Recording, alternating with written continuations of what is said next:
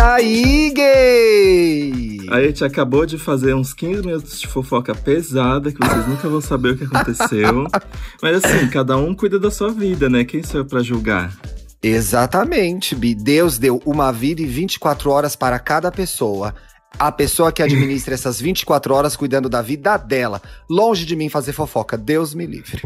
Ah, imagina se a gente tivesse que cuidar da nossa vida 24 horas. Eu ia Deus me porque tem tanta livre. coisa que eu não quero resolver. Nas horas de folga, eu gosto mesmo de cuidar da vida dos outros. Tô de boa. Exato, é por isso que a gente vê uma série. Não é, Bi? A gente, a gente printa comentários, A gente printa comentários, compartilha no, no WhatsApp. Compartilha. Gente, o dia que as pessoas souberem o que a gente printa delas, eu digo isso pra todo mundo, porque eu sei que todo mundo faz a fofoca do print, né? Principalmente se o perfil é bloqueado. Se o perfil é bloqueado, eu acho a pessoa que segue e eu cato o print pra fazer a fofoca. Não tem problema com essa investigação. Você chega pra alguém e me ajuda com um print. é.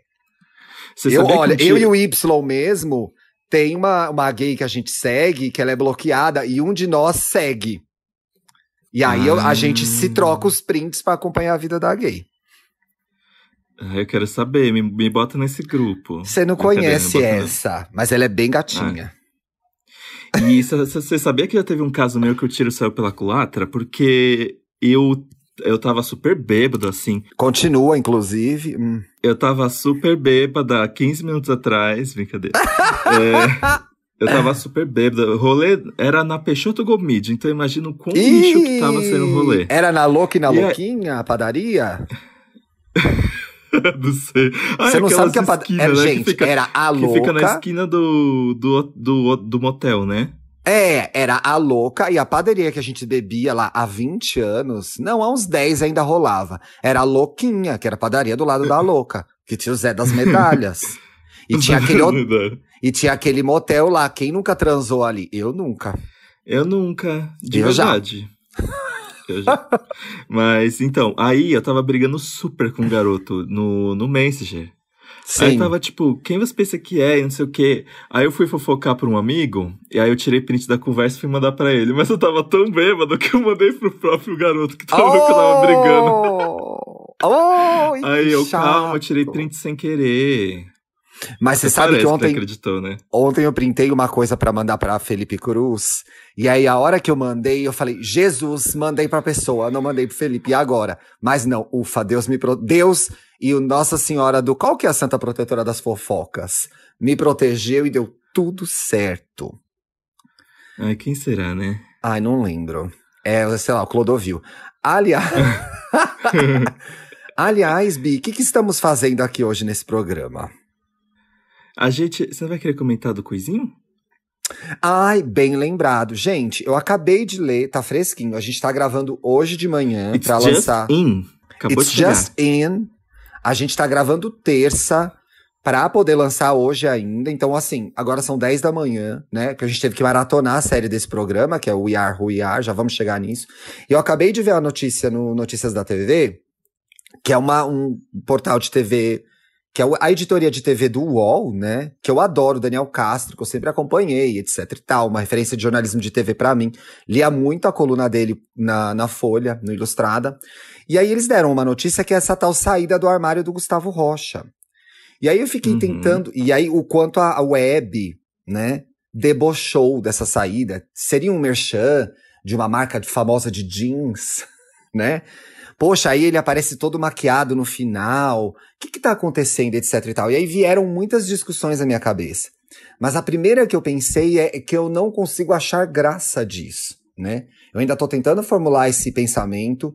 Eu postei isso aqui, tem muita gente interagindo comigo ainda no Twitter, lá no arroba Twitter, e a gente tá construindo uma história aqui. Mas assim, eu parti primeiro do lugar em que é tão difícil para nós gays lidar com a nossa sexualidade, às vezes no começo, às vezes a vida toda, né? Que eu não Sim. consigo, é, eu não consigo rir muito. Eu fico tentando entender a cabeça da outra gay, o que que ela estava pensando, do que que ela precisava. Então eu fiquei bastante confuso, mas eu não quero rir disso. E aí eu, eu convido vocês que ouvem a gente, gays e não gays, a pensar sobre isso também. O que, que a gente faz nessa hora, em vez de rir, em vez de procurar o que está errado nessa cena, né? Porque muito se dizia sobre a sexualidade do Gustavo, o que de fato é uma grosseria, uma invasão de privacidade. A gente Já tem um programa sobre isso, com participações é, ilustríssimas. Não é? Já fiz isso? Já fiz isso. Já fui a gay que ficava, ai, Janiquine, ai, não sei o que lá. Se fez muito isso antigamente. Mas a gente agora entendeu que não, não se deve fazer isso, não é legal, né? Você invadir a privacidade de uma uhum. pessoa. Mas muito se falava da sexualidade dele, agora, pelo que parece pelo vídeo que eu acabei de ver, de fato, ele se revelou como gay, né? Saiu do armário, como se dizia antigamente. E que bom, que legal que ele viva melhor sua sexualidade, que ele fique feliz e que ele seja muito feliz. É isso que eu consigo Ai, pensar sim. agora. Ah, eu fiquei feliz por ele. Eu, nossa, gente, esse negócio de ai, nossa, ninguém nunca soube, tô passada, chocada. Eu não gosto disso, porque quando eu saí do armário, teve gente que ficou, ai, old, old que todo mundo. eu não se falava old na época, né? Também, Mas eu ficava gente, uma assim, ah bichona de 2,20m na escola, todo mundo sabia que ela era gay. É, aí, mas para mim, quando as pessoas falavam isso, ficava claro que elas ficavam conversando entre elas sobre o seu via viado, é... enquanto eu tava aqui sofrendo horrores. É ruim, então, né? Eu não gosto de falar essas coisas. A única coisa que eu tenho para criticar desse vídeo é que a make. a make ficou estranha. Mas se ele associou a saída de armário dele com um publi caríssimo, sorte dele, gente. Eu também Nossa, penso quem dera isso. eu pudesse, sei lá, fazer uma coisa tão comum da minha vida e ganhar dinheiro com isso. Sim, aí tem uma análise interessante que o arroba LFCJ83, gente, botem arrobas fáceis no Twitter para as pessoas seguirem vocês. O nome dele é Luiz. Ele me segue e comentou uma coisa que eu achei interessante de a gente pensar sobre. Ele diz aqui: no capitalismo tudo é produto e isso é péssimo. Então, de fato, sexualidade, ser LGBT se transformou em produto, né? Em nome da representatividade, da integração, de a gente aparecer nas marcas. Então, é sempre essa fronteira confusa de isso está havendo ou não, isso é representatividade ou não, né? Quem é, quem é representativo da nossa comunidade e quem não é. Então, essas são discussões longuíssimas que a gente vai muito fazer nesse programa e que a gente muito fez nos outros 35 programas que a gente já gravou. E eu acho que não dá Meu pra. Deus! Né? Já estamos no 36, Dantas. Eu acho que com relação a isso a gente não consegue bater o martelo agora, mas a gente consegue dizer que seja feliz, Gustavo Rocha. Se joga. Vai viver sua vida. Se joga. Né? E também pode ser que ele seja bi, né? Porque ele vestiu ali a, a camiseta da bandeira LGBT e tem um B, né? Aliás, pois é. Ó, e, e, assim, tem uma, tem uma coisa que tá acontecendo que eu acho, Tim, hum. que em hum. breve todo mundo vai ser bi. E a gente vê muito bem isso no Your Who Your, né? Aqueles já passando Não, já, mas já você fez um gancho maravilhoso, né? Pra essa série que eu comecei a ver meio desconfiado. O Dantas, aí, vamos é. fazer, vamos fazer. Eu trabalho com jovens, então para mim tudo que é uma série jovem vira trabalho. Eu já fico pensando hum. nos insights, no que eu vou usar nas minhas palestras, no que eu vou usar para os meus clientes. Mas a série que é criada e inclusive dirigida pelo Luca Guadagnino, o Luca Guadagnino é lindíssima, né, Dantas? É muito linda. É, e é, é, realmente é engraçado. Ó, eu a HBO tá vindo com umas séries que é, é, produção de cinema, assim, porque o We Are Who We Are é nível Call Me By Your Name, só que elevado a vários episódios. Sim, e a gente reconhece o olhar, o olhar do Luca, a edição do Luca, porque tem semelhanças, né? A luz, os detalhes. Gente, We Are Who We Are é Sim. é uma série nova da HBO, já tem quatro episódios, eu assisti os quatro, acabei de assistir o último agora. Você assistiu quantos, Assisti Dantas? Dois, gente, não me julguem. a gente sabe que ele viu só dois. Eu vou falar isso no final do programa, mas aqui é eu tô vendo uma série que me tirou, assim, completamente a atenção. Se eu não tô trabalhando. Se eu não tô eu... trabalhando, só consigo pensar nessa série, mas eu vou falar no final. Fala no final, porque eu fiquei curioso, porque isso ele, a gente não falou fora do ar, então eu tô em suspense junto com vocês. Gente, We Are We Are é criada pelo Luca Guadagnino, que é o, o, o, diretor de Call Me By Your Name, que é um filme referência para muitos gays de vinte e poucos anos, né? Eu descobri isso quando eu trabalhei com o arroba Rei Leon lá no meu Instagram, ele me contou a importância desse filme para ele, ele é bem mais novo do que eu. E ele criou essa série que é sobre adolescentes que vivem numa base militar americana na Itália. Na Itália. Eu gosto de falar Itália tá, porque eu amo as, as trans que moram na Itália e falam assim. ah, em breve vai sair um Além do Meme com a Bambola Star. Ai, que legal, gente. Já saiu o segundo Além do Meme, eu não ouvi o primeiro ainda. Tá nos meus salvos, sabe? Nos meus baixados. Hoje, Sim. quando eu sair pra correr, eu vou ouvir o primeiro, que é o da, da Beth, né? Sim. Ah, e sabe uma coisa que eu queria falar de We Are Who We Are? Ah. Que o, o elenco de. O elenco de It, o palhaço, virou Sim. o Stranger. um novo elenco de Stranger Things, porque o Fraser, que é o personagem principal, Sim. é aquela criancinha hipocondríaca do It. E eu fiquei assim, Ah. menino, como ele cresceu. Eu não, a- eu não assisto It, porque eu tenho medo, eu tenho um trauma com a primeira versão desse filme. Ah, é bem assustadora mesmo. Eu fiquei. Eu, na, na segunda ou na terceira série eu fiquei doente, eu não fui pra escola, acho que foi na segunda série. E aí meu pai tava em casa, não sei se ele tava de folga, sei lá, e ele, a gente foi até a locadora. A locadora, gente, era um lugar que a gente ia e alugava o filme, a fita cassete, a fita VHS, ó, festa VHS. Alugava a fita VHS pra assistir em casa no videocassete. Não tinha, não se baixava, não tinha internet, né? E aí meu pai foi na locadora e alugou esse filme pra gente ver à tarde. Eu fiquei uns dois anos sonhando com aquele palhaço saindo do bueiro, aparecendo atrás do varal. Então, quando teve o remake, eu não consegui assistir. Eu morro de Meu medo Deus. até hoje. Eu tive esse trauma com o Chuck, que a minha tia Ai. ficava botando pra passar É? o Chuck quando antes Mas é que o. Chuck seja até sem- chega até a ser engraçado, né? Por quê? Porque aquele moleque é muito mal feito, né, Dantas? É, hoje em dia, eu vi e fiquei, mano, como assim? É, talvez Mas na é, na época fosse época, mais eu fiquei assustador mesmo pra uma criança, né? É. E aí, e sabe uma coisa que eu amo? Hum. O elenco é muito chique, além disso, porque assim, tem a Chloe Sevigny, que eu não sei como se fala o nome dela, mas eu Chloe adoro Sevigny. ela, que ela fe... Que é a Sevigny. mãe do Frasier, né? Uma das mães do com Frasier. quem? Com Alice Braga, chique. Alice Braga, que é brasileira, que faz a Meg, a mulher da Sarah, que é a Chloe Sevigny. E ela fala Ela que é é brasileira no quarto episódio. Então, olha, gente, né? É, colo- colocando no cast uma brasileira para fazer uma brasileira. Olha como Hollywood se movimenta até que enfim, né? Ela é sobrinha da Sônia Braga? Ela é sobrinha da Sônia Braga, Alice Braga. Ela é nossa Emma Roberts. Aqueles, né? Ela é a nossa Emma Roberts, é. Ela está para, ela está para Sônia Braga o que Emma Roberts é para Julia Roberts. Verdade, você tem razão. e Ai, elas duas gente. são um casal e elas acabam de chegar na base militar americana na Itália, né? As duas são militares. A Sarah é mãe do Fraser, que é esse adolescente diferente, né? Que tem o cabelo tingido, tem as unhas pintadas, é uma coisa bem geração Z. E ele, no começo ali, não fica muito clara qual que é a sexualidade dele. Mas a gente vai descobrir mais pra frente que isso meio pouco importa, né? Na série. Você não teve essa mesma sensação? Que eu acho que foi isso, isso que você falou quando encaixou o assunto da série. Sim, dá pra. A gente não. A gente não. Tipo, não dá pra saber direito qual é a sexualidade de todo mundo, e isso é extremamente interessante e ao mesmo tempo irrelevante, porque gera uma riqueza, tipo. A relação entre os personagens pra mim fica muito mais interessante quando fica essa dúvida no ar, assim. Mas eu acho que no final todo mundo é bissexual. Você tá nessa agora que vai ser todo mundo bissexual, então. Com certeza. Você vê, no segundo episódio. Ai, gente, é muito. Ai, eu tenho tanta... Eu quero muito continuar a ver, porque tem tantas coisas que eu quero saber sobre a. A Caitlyn, né? A Caitlyn, gente, é a outra protagonista. Ela já mora na base, que ela é interpretada pela Jordan Christine Seaman. E ela também. Estão os dois, tanto ela quanto o Fraser, passando por. Todo, todo o elenco, mas eles são os principais, né? No primeiro episódio, a gente vê um dia na visão do Fraser.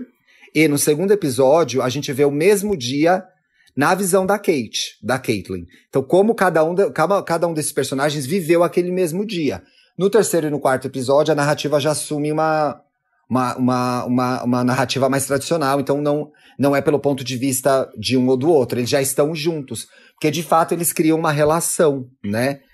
A Caitlyn namora um garoto até na base militar, mas ela traz uma discussão nova que ela é, é e que é a questão da identidade de gênero dela, né?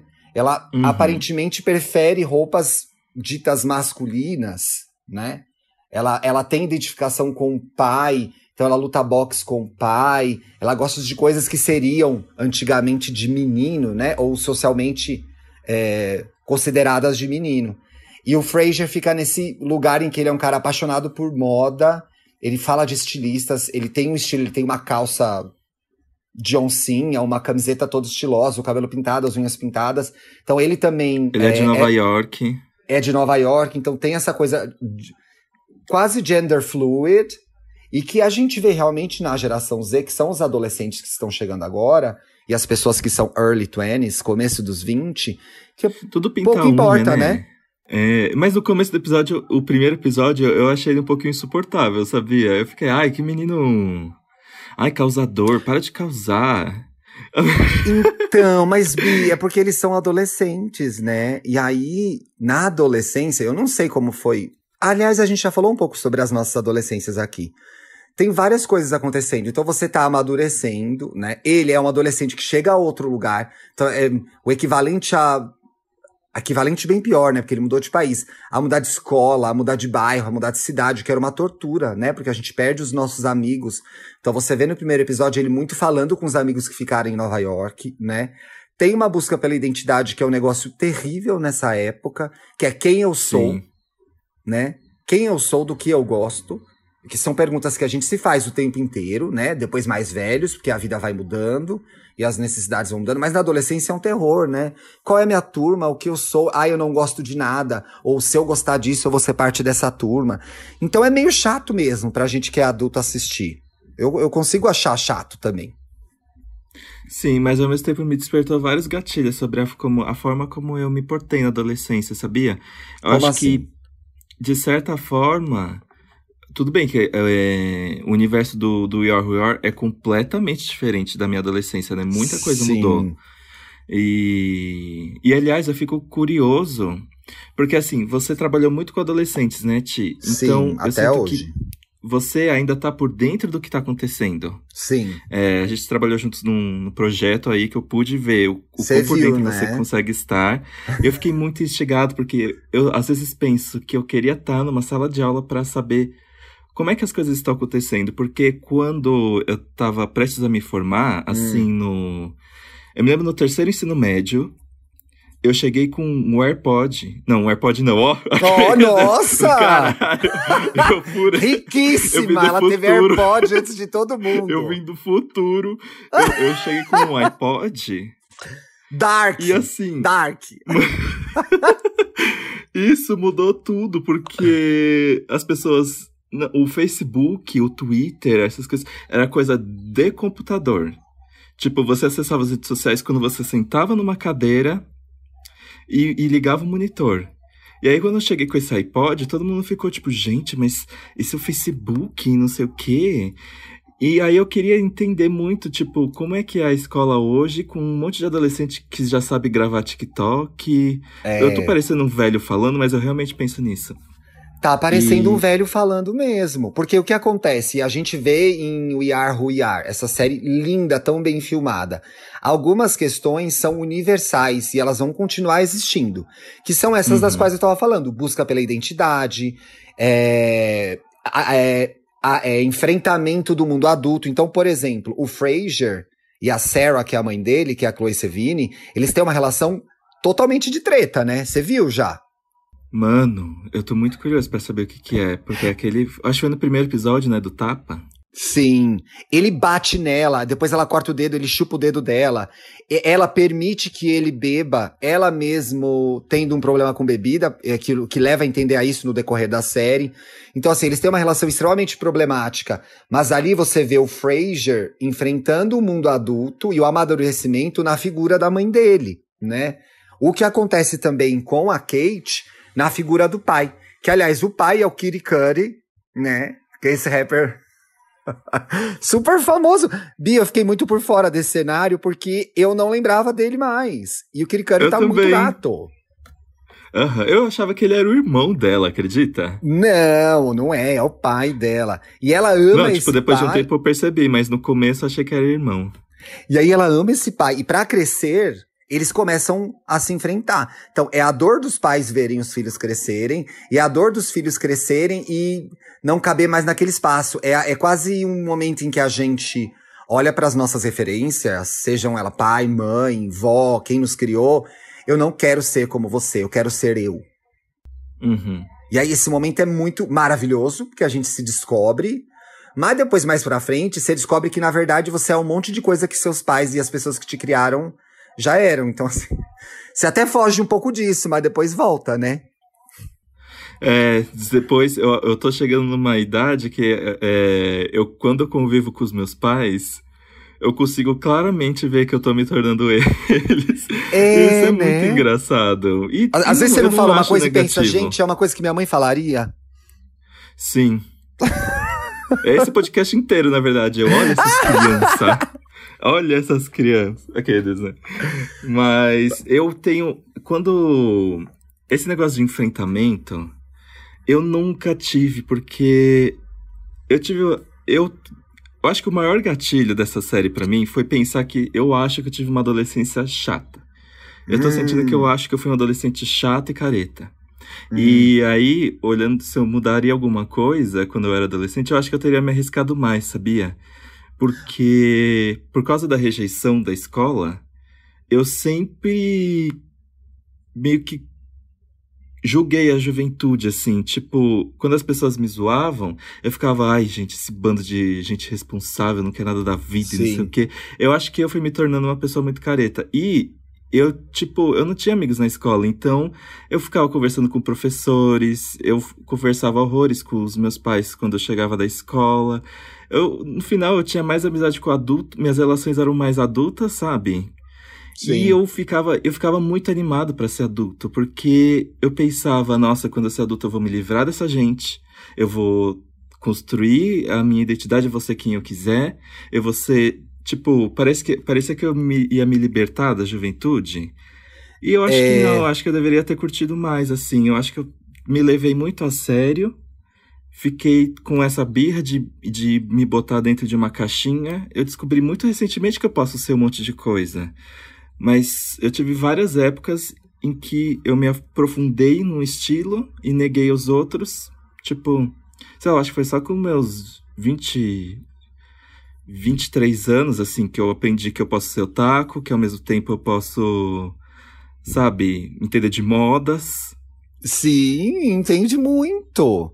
Eu me identifiquei E- muito com o seu depoimento sobre essa fase, porque eu acho que, de fato, pelo fato de eu ser gay, eu tive. Nossa, tá passando um caminhão de que morango agora, gente, que é um escândalo, espera.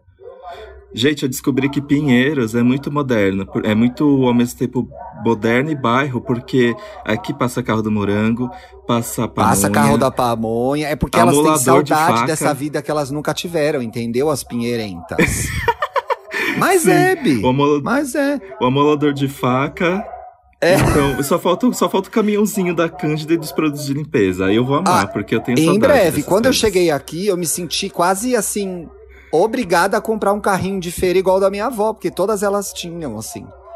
Quatro caixas de morango, gente, 10 reais. Agora o carro está passando. eu consegui me identificar muito quando você falou de adolescência, porque eu também tive uma adolescência muito solitária. E eu conversei com outros amigos que não tiveram. Inclusive, quando eu vi o quarto episódio, o quarto episódio é uma grande festa com esses jovens, aproveitando, bebendo e se jogando. E eu não tive chance de fazer isso porque eu não tinha amigos, né? Eu tinha medo de fazer. Eu tinha. Eu também fui, acho que, tão careta quanto você. Mas várias pessoas tiveram essa vivência na adolescência. E ela foi boa. Porque mostrou, elas tiveram a oportunidade de desenvolver melhor a personalidade delas, de se relacionar com as pessoas, né? E eu acho que a gente se defendia naquele escudo do ah, essa galera nada a ver, essa galera que bebe, essa galera faz tudo errado, eu vou fazer tudo certo. E isso, na verdade, criou um peso pra adolescência pra gente que talvez não tenha sido tão legal, né? Sim, e ao mesmo tempo, o que, que eu teria conseguido fazer de diferente? Porque eu sinto que se eu chegasse ali naquele pessoal e falasse, oi, gente, eu não, eu não ia ser bem recebido. Então eu acho que eu tive azar, na verdade. Eu acho que eu tive azar na minha adolescência, gente. Eu não chamaria de azar. Eu não chamaria de azar, agora ele tá na frente da minha janela, pera. Sabe quem teria salvado a minha adolescência? Quem? Se eu tivesse tido uma Britney Orton na minha vida. Porque ela é uma personagem do Yor Yor, interpretada por é, por Francesca Scorsese, filha de Martin Scorsese. Ai, gente, imagina ser E- filha do Martin Scorsese, que babado. E eu já sou fã dela, por quê? Porque no final do ano passado, eu escrevi uma matéria e só agora que eu fiz o link, que eu escrevi aqui, Zoeira, filha do Martin Scorsese presenteia pai usando embalagem da Marvel. por quê? Porque naquela época, os, direto os diretores cults, né, estavam tudo julgando o quanto a Marvel, entre um milhão de aspas, estragou o cinema. Que é uma bosta esse discurso, né? E ela foi lá e toma uma, embalagem de super-heróis. Mas enfim, a Britney, no Are Who Are, ela é a personagem que, tipo, no- logo no primeiro episódio, ela pega o Fraser e fala assim: Meu, vamos andar com a gente, vamos fazer umas loucuras. E nossa, se tivesse alguém pra fazer isso comigo, porque eu tenho uma coisa, eu tenho uma coisa próxima a isso hoje em dia, que é a minha relação com os arianos. Que eu já Sim. tinha falado aqui. Que todos os arianos é uma coisa tipo, pega na minha mão e vamos lá. Você é Vamos, assim, bicha. É que a gente faz isso no Zodíaco, Bia. A gente começa. A gente começa as Isso. coisas. Você fez isso comigo com esse podcast. A Rafa, que, que trabalhou e trabalha um pouco também no Papel Pop, é, faz isso comigo. O Andrew, que é um dos meus melhores amigos. Então, assim, eu precisava de uma Britney, eu precisava de uma Mariana pra fazer as coisas acontecer. E a Britney é toda diferente. Ela não é padrãozinha, ela tem cabelo colorido, né? Uhum, sim. Eu gostei. Eu achei, eu achei ela muito interessante. No quarto episódio, ela canta. Inclusive, o Felipe postou ontem ela cantando. Ela canta uma música do Pearl Jam, que é o Soldier of Love, e fica lindo, gente. E tem tudo a ver com o contexto do quarto episódio, que eu não vou dar spoilers, tá? Esses dias alguém me tui- é, tweetou me marcando. Ouviu algum Estamos Bem antigo. Aliás, Estamos Bem, próxima segunda está de volta, viu, gente? Ouviu algum Estamos Bem Olha. antigo e disse que eu dei spoiler do Dom Casmurro. Então, assim, não dou spoilers Ah, mais. querido, spoiler do Casmurro é a mesma coisa que spoiler de Star Wars. O, Pois o é. Darth Vader. Star Wars, se você assiste errado, você já pega todos os spoilers, entendeu? Tem que assistir certo. e aí tem outras coisas que eu achei muito legais dessa série. Tem dois, duas cenas de que eu gostei muito. No segundo e no terceiro episódio. Não, as duas são no terceiro episódio. No terceiro episódio, o Fraser e a, e a Caitlyn, que são os principais, já se aproximaram. E eles têm uma cena linda no bar, numa lancha, que é a lancha do pai da Caitlyn, que é o Kirikuri. Eu achei tão legal, eles discutem é, a roupa dela, o que ele gosta, o que ele faz, o que ela não faz, o que ela lê, o que ele não lê, o que ela gosta de comer, com, de uma naturalidade, com uma intimidade. E aí eu fiquei pensando de novo que, e tem a ver um pouco com o que você falou da sua adolescência, eu acho que eu não tive esses momentos de intimidade na minha adolescência, porque eu não tinha esses amigos. Não tinha esse rolê de Uhum. amigos, né? Eu era muito solitário e conversava com adultos. Infelizmente. Então eu achei essa cena muito bonitinha. E aí, ne- nessa, nessa cena, ele tá lendo o livro, e eu fui xeretar, gente. Ele tá lendo um livro de um poeta que chama Ocean Vuong. E aí eu fui descobrir que ele é um, um- um poeta nascido no Vietnã, mas que é radicado nos Estados Unidos, americano. E ele escreve textos, já ganhou vários prêmios, e ele aborda o nosso universo, o nosso, o nosso universo LGBT. E aí ele tá, lendo, ele tá Hum. lendo, o Fraser tá lendo esse poema que eu achei aqui numa revista de literatura brasileira que chama Limiar. Aí eu vou ler só o começo, que é assim: No corpo onde tudo tem seu preço, eu era um mendigo. Ajoelhado, olhava pela fechadura, não o homem no banho, mas a chuva a atravessar seu corpo. Cordas de guitarra a estalar sobre ombros em forma de globo. É super homoerótico, né? Nossa, gente, sim. Não é? E aí eu vou dar uma xeretada, vou ver se tem livros dele publicado no Brasil, ou se eu consigo comprar no Amazon Prime, e se eu ler, eu trago aqui pro programa nos próximas, nas próximas edições. O que mais Sim. você gostou na Ai. série, Bi? Ai, Ti, sabe uma coisa que eu tô achando intrigante também, que eu quero eh, ver um pouquinho mais? Hum, Tem esse fator de, como, como é uma base militar na Itália, hum. eles estão meio que descolados da realidade do, dos Estados Unidos, tem aquela cena do boné, né? Sim. Então eu, Aí, ali, eles estão no momento que eles estão lidando. O Obama ainda é presidente. Aham. E existe a perspectiva do Trump ser eleito. Então eu não sei como vai ser o desdobramento disso durante a série. Não é o assunto principal, mas ele aparece como pano de fundo, né? Sim, é, você vê, tipo, nos mínimos detalhes, assim. Dá pra saber que o, é o Obama ainda por causa de um quadro na escola. É verdade. Eu amo, gente. Vamos ignorar a realidade do, Trump- do Trump presidente. Vamos só fazer série que, que parou, o, o tempo parou no Obama. Sabe o que eu achei surpreendente também do Luca? É ele enxergar essas pessoas, né? Essas Uhum. pessoas despatriadas, né? Que moram num país diferente, numa base militar. Então você vê os jovens conversando sobre, né? A própria Britney já morou em várias bases, né? E ela fala: nossa, todos os mercados são iguais em todas as bases. Tudo é a mesma coisa em todas as bases. Então são pessoas que não têm casa, elas não, elas não criam laços, né? Elas podem mudar a qualquer momento. E aí eu acho que isso, junto com a, a ideia de que a gente tem que viver o máximo na adolescência, né? Parece que a gente não tem tempo pra nada, tem tudo a ver. Eu achei esse recorte muito interessante.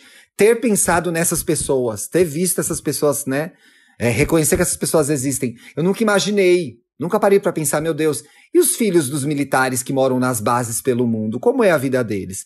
Então achei esse aspecto muito Pois é. curioso, achei muito legal esse É um gancho. recorte. Sim, e uma coisa que eu gosto do, do Luca Guadagnino, que é. Eu só. Do, dele, eu só assisti Count by Name e aquele filme com a. É o Cotilda Ah, o Swinton. Suspiria eu tenho medo de ver, que é o de terror, né? Um sonho de amor. Um sonho de amor. Nossa, eu preciso É. ver os filmes dele, Bia, eu tô muito por fora. O Sonho de Amor é muito chique. Todos os filmes dele são chique, né? Mas uma coisa que eu é, vi, principalmente no Count by Your Name, é que. Ai, eu, vi sinto um que- sonho de amor! Oh, maravilhoso! Que ela se apaixona por um novinho, né? E tudo. Sim, maravilhoso. É. é que o Luca Guadagnino consegue dizer muita coisa com nenhuma fala, assim.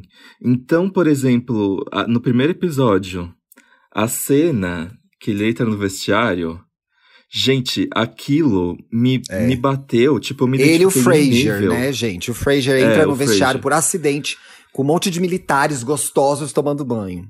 E rola um negócio ali, né? Tipo, um clima, você viu? Rola, é. E, e aí, a gente tá falando as coisas bem genérico, viu? Não é spoiler, não. sim, E aí, o que acontece? Eu fui muito frequentador de clube. Sim. Tipo, meus pais tinham eram sócios de clube, não sei o quê. Todo final de semana a gente ia num clube na Zona Leste.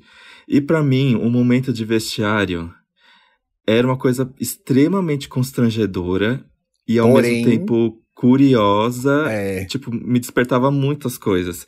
E você vê ali naquela cena que o olhar do Fraser, todas as coisas que passaram na minha cabeça naquela época também passaram na cabeça dele. Sim. Eu pude ver assim. E, e também a cena das, da praia e que ele tá conhecendo a galera e, e você vê que tem uma insegurança, mas ao mesmo tempo uma vontade de estar ali. sim. É muito legal, gente. Ele- o Luca Guadagnino aproveita muito os momentos de silêncio pra continuar uma Demais. história. E faz isso de uma forma lindíssima. Sabe uma coisa que eu acho interessante desse momento da praia e da galera? Eu acho que na adolescência a gente se joga mais, a gente se permite mais a estar num Sim. lugar diferente, a estar desconfortável com pessoas que a gente não conhece. Eu acho que na vida adulta a gente perde um pouco essa habilidade, tá? Eu posso estar romantizando agora, mas eu tenho essa sensação que a gente vai perdendo a capacidade de se aventurar. Então, ao ver essas pessoas jovens na tela, eu fiz, meu Deus, que incrível, né? Que incrível. O quarto episódio começa com uma cena incrível, que é uma grande jogação. Você fala, meu Deus, né? Living the Uhum. most of life. É incrível, é, é bárbaro ver aquilo. E essa história do vestiário, eu me lembro também que era uma experiência super tensa, porque era uma exposição. Eu também frequentava um clube na Zona Sul, Clube Atlético Indiano, gente. Eu fazia natação lá, fiz basquete, fiz um monte de coisa. Ia pra piscina lá no verão, né? Eu morava relativamente perto, do outro lado da, da Guarapiranga. E era aquele momento de tensão e tesão, né? Eu falava, gente, esses homens, É, tesão, tensão e tesão. É. É, é, definiu, definiu. Tensão e tesão. E assim, não tinha internet. Não tinha Não internet. mesmo. então, assim, a gente, eu não via, eu não jogava na. Até essa época já tinha chegado o, o, o UOL, acho que já tinha internet de escada. Mas não era uma coisa simples você ver um homem pelado. Era muito complicado. Exigia um esforço hercúleo de não ter ninguém na sala, no computador da família, etc e tal. Então no vestiário era aquele lugar que você fazia, ó, quantos pintos, meu Deus, ó, hum, É, e descobria várias coisas sobre você, né? sim, eu ainda era criança, então provavelmente, não criança, mas eu tinha ali os meus 12 anos por aí. E, e, eu acho que realmente foi a primeira vez que eu vi um monte de pinto ao vivo, assim. Aqueles, né? É. Eu acho que o único. Eu não sou muito de ver pintos, viu, gente? Vários, assim, de uma vez. Né? Já viu tanto, para de mentir. Tem um, uma parte trivia que o meu lar do nerd acordou e aí eu queria fazer rapidinho. Dá, dá tempo sim. Tem esse momento em que, em que o Fraser e a Caitlyn estão no quarto dele e ele está mostrando um homem trans que ele segue, que fez a transição, né? Então você vê como ele era e como ele ficou. E ele está explicando o rolê dos transgêneros para a Caitlyn. E a Caitlyn está ouvindo e perguntando, etc e tal. E aí o, o Luca faz um take das coisas que o, o Fraser tem coladas na, na parede dele. E ele é um menino, de fato, com um gosto diferente. Um gosto não comum, né? Não tem um, um pôster da Dua Lipa no quarto dele, não tem um pôster da Miley Cyrus. E aí são coisas da que conversaram. Colute. Oi? Da minha colute. Da minha colute, entendeu? Ai, olha, haja eu paciência tinha. com esse rolê, viu? e aí me identifiquei um pouco com ele, porque eu tinha, eu tinha gostos estranhos na minha adolescência também. Então o que, que tem nessa parede? Tem um pôster do último Tango em Paris, do Bernardo Bertolucci que é um diretor uh, italiano muito famoso.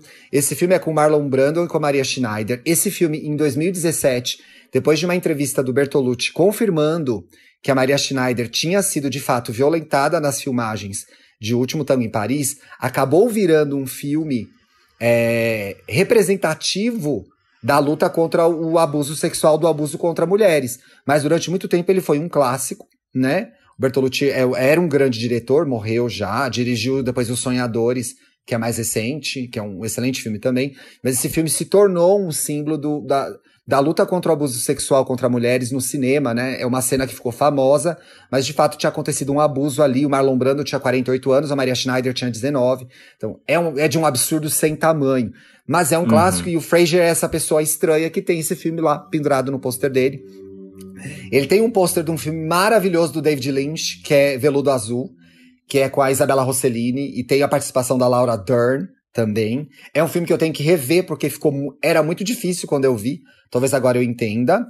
E ele tem um pôster muito, muito, muito cool, muito cult, que é de um cantor alemão que chama Klaus Nomi. Então vai passar, vocês vão ver, né, quando a câmera passar, tem um pôster branco, um cara com uma maquiagem bem branca, quase meio kabuki, sabe aquela ma maquiagem japonesa? E o Klaus Nome eu conheci porque o David Bowie, quando foi fazer o SNL, o Saturday Night Live, em 79, ele não ia simplesmente aparecer lá e ia se apresentar, né? Isso não era o David Bowie. E ele ia, uhum. ele ia, ele ia cantar The Man Who Sold the World. Ele convidou o Klaus Nome, que inclusive eu acho que estava em turnê com ele, para se apresentar com ele. Então, na hora que eu vi, eu falei, gente, é aquele alemão que se apresentou com o Boi no Saturday Night Live. É, gente, é, é, super difícil a música dele, mas essa apresentação do Bowie vale ver. A gente que espera os nossos artistas aparecerem no SNL ao vivo, essa é uma apresentação icônica e tem no YouTube. E aliás, essa música depois Toma o Nirvana cultura, regravou, querida. né? Oi? Toma cultura, querida. Isso, e essa música da Man Who Sold the World, depois o Nirvana hum. regravou na década de 90 e a versão do Nirvana é bem legal também. É bem, ba bem bacana, Bi. Não resisti, essa parede era muito completinha, cheia de coisas muito legais pra gente falar no programa. Ah, uma, aí uma coisa que eu queria, é, porque eu, o que você falaria, a, a, pergunta clássica, né? O que você uh, falaria pro Thiago Ai, que legal. Que estava, que estava ali na escola. Tipo, que estava ali na sua adolescência, descobrindo o mundo inseguro, sobre as questões de identidade e tudo mais. Nossa, eu amo essa pergunta. É uma das minhas partes favoritas de RuPaul's Drag Race até hoje. É, o documentário de The Boys in the Band na Netflix fez a mesma pergunta pros. Não fez a mesma pergunta, mas fez essa relação, fez eles segurarem os retratos deles crianças. Eu falaria: está tudo bem Vai ficar tudo bem, não está tudo bem. Pro Thiago adolescente, vai ficar tudo bem. E eu até disse isso num post no mês do orgulho esse ano. O que hoje você acha que é um problema, um defeito, algo muito diferente, vai se tornar. Né, essas coisas vão se tornar suas maiores fortalezas na vida adulta. Mas você vai ter que ter um pouco de paciência, porque você é estranho demais agora. Eu acho que uhum. eu falaria isso. Você falaria o quê? Eu falaria primeiro que eu falo para mim até hoje, né? Mas se, se eu, eu, sinto que se eu falar para mim lá atrás, hoje eu já vou ter cumprido, que é relaxa. Aqueles, né? Relaxa, eu acho que eu falaria né? pra mim, relaxa. Calma. Você, você é, está dando certo. Tenha orgulho das coisas que você faça. Que, não, tenha orgulho das coisas que você faz. E, e sabe, continue assim, mas tenha mais segurança de si. Acho que, que eu ia falar isso pra mim. Que lindo. Se eu fosse. Se essa série. Se a minha vida fosse Dark, eu já teria, ó, eu já estaria bilionário. agora. Você já teria dado esse recado para você mesmo, né? Achei lindo esse jeito de terminar o programa, Bia arrasou muito. Vamos ler os comentários? Vamos. Ah, eu quero ler esse porque é do meu amigo. É, e a gente tem que convidá-lo, né? É, Vitor Martins. Ah, eu gosto muito do Vitor e, e, é uma droga porque a gente sempre, a gente se conhecia nas redes já, mas a gente se aproximou muito na quarentena. Então ficou assim, ai, acaba, porque eu quero encontrar o Vitor pra gente jogar Animal Crossing, pra gente beber, pra gente pedir alguma coisa gostosa pra comer e conversar. é. E o Vitor ouve muita gente, né? Então, beijo, Vitor. Ele disse aqui. O Dantas falando que o, Be o, o Matt Boomer é o Henry Cavill com camadas no episódio dessa semana do EA Gay sobre The Boys in the Band e eu almoçando e gritando sim. Eu jurei que era você que tinha dito isso quando ele tweetou. Sim. Eu até pensei, será que fui eu? Mas é, gente. O Henry Cavill é uma lasanha, só a massa, sem o molho. Matt Boomer tem um molho, tem bolonhesa para quem come carne, tem berinjela para quem não come carne. Tem louro, tem, coisa, tem suculência. especiarias, tem um manjericãozinho. Sim, tem um azeitinho, tem uma pimentinha calabresa, entendeu? Tem uma refoga brasileira, cebola e alho. Falta tempero no Rencavil. Aqui, ó, o Britinho, arroba Brito616, disse: No último EA Gay, o Ti comentou sobre a entrevista da Mariah Carey com a Oprah. Aliás, assistam, viu? E falou sobre a solidão da Mariah e tudo mais. Temos o mesmo mapa astral. Preciso ver essa entrevista. Bicha, gay tem o mapa astral olha. da Mariah Carey. Olha que abusada. Tá com inveja? Sucesso. Ah, ah why you're so o mesmo mapa me? astral. Tem mais um aí, ah, ó. sou eu, né? Antônio, arroba Tintilo. Twitter e Dantas, acho que chegou a hora de rolar um EA sobre o, o OnlyFans. Gente, a gente não assina o OnlyFans, por isso que a gente não fez o programa ainda. A gente é. só comenta na zoeira, assim. Eu vejo às vezes quando vaza alguma coisa, mas eu não assino, não. O dólar tá caro, gente. O dólar tá pagar, caro e a gente tem que pagar, eu vou pagar comida, conta de reais pra ver um negócio que tá aí no Twitter, no, no Xvideos. Piroca é de graça, gente. Piroca é de graça. Exato. Bi, como que a gente te acha? O que, que você ia falar? E no final deu tempo, eu não falei sobre essa série, gente. Vocês vão ficar sabendo só na sexta-feira. Você não quer falar? quer guardar pra sexta? Eu vou, ó, gente. Eu vou guardar pra sexta, vai, mas eu conto Ai, pra delícia. você em off. Em off ele vai me falar qual é, tá? Isso. Como a gente te acha na, nas redes sociais, Dantas? Eu sou arroba Dantas no Twitter e arroba apenas Dantas no Instagram. Ai, gente, tô pensando em desativar, sabia? Não sei. Eu, eu parei para refletir e a maioria das vezes que eu passo estresse na internet é por causa de Twitter e Instagram.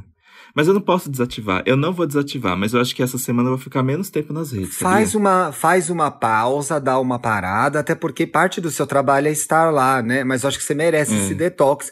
E se você fizer, no programa da terça que vem a gente fala sobre isso. O que, que você acha? Pode eu ser, faço também. Nossa porque eu tô, eu tô bastante estressado também por conta disso e tudo que eu tenho que gerenciar. Eu faço também, você faz também. Na terça que vem, gente, a gente tem um programa sexta. Sessão na terça que vem, sobre redes sociais. A gente vai falar sobre esse detox que a gente vai fazer. Se a gente conseguiu, é. se a gente não conseguiu, o que deu certo, o que deu errado. A gente sabe que muita gente já fez, muita gente já falou sobre isso. Mas agora a gente vai contar a nossa experiência. Gostei, Dantas. Fica uma isso, ideia pra gente muito legal. Eu abro a timeline, ressurgem mil inseguranças eu sempre passo nervoso. Então, então vamos, vamos falar sobre isso. Então vamos falar sobre isso. Gente, me encontrem no Instagram, sou arroba luxo e riqueza. No Twitter, eu sou arroba Twitter.